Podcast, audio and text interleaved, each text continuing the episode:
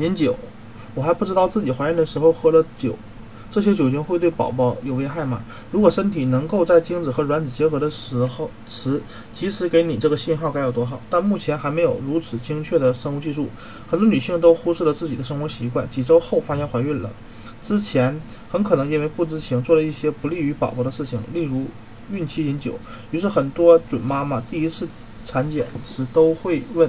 这样的问题，幸运的是，你的疑虑可以打消了。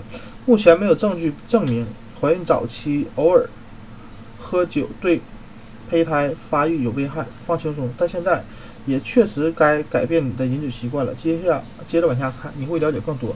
我听说怀孕期间晚餐时偶尔喝杯红酒没有关系，是真的吗？这个有关怀孕的传言我们听到过很多次，但是目前还没有研究。证实孕期偶尔喝上一杯红酒、啤酒或鸡尾酒是完全安全的。事实上，美国卫生局局长、美国疾病预防与控制中心、美国妇产科医师学会、美国儿科学会及其他专家建议，孕期女性摄入任何酒精都不健康。你可以咨询医生，看看他有什么建议。有些医生认为，孕期摄入酒精并无大碍，特别是在吃饭时偶尔喝了一小杯。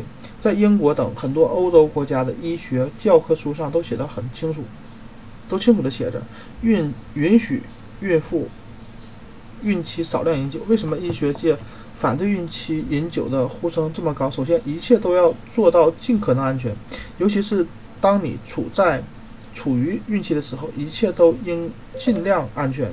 虽然目前孕期女性酒精摄入量的安全标准还没确定，也不知道对。不同孕妇或不同宝宝酒精的摄入额限额是否也有不同？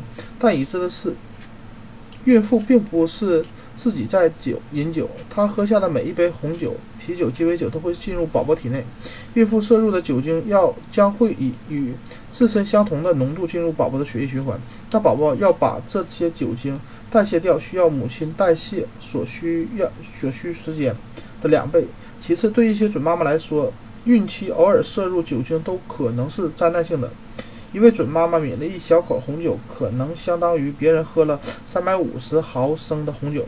因此，远离酒精是明智的选择。孕妇应该戒除酒精还有一个理由，无论是在家还是在餐馆，酒杯大小和每次倒酒量多少也不一样。而已证实的是。经常性少量饮酒会给发育中的宝宝带来严重的风险。有些有的人怀孕戒酒非常容易，尤其有些准妈妈在孕早期就出现了厌酒精的反应，一般是厌恶酒的气味和口感。这种厌恶反应通常会在分娩后逐渐消失。而另一些准妈妈，尤其是那些已经习惯了晚餐时喝一杯红酒来让自己放松的女性。戒酒需要付出更大的努力，甚至意味着要改变生活方式。可以试着找点其他的放松方式来代替，例如听音乐、洗热水澡、桑拿运动、阅读。如果饮酒已经成为一天中必不可少的仪式，试着在喝想喝酒的时，将杯子里的饮品替换一下，尽量选择起泡之无醇啤酒或果味汽酒，用一半果汁、一半苏打水调制而成。如果伴侣也加入了你的戒酒阵列阵营，戒酒之旅将会更加一帆风顺。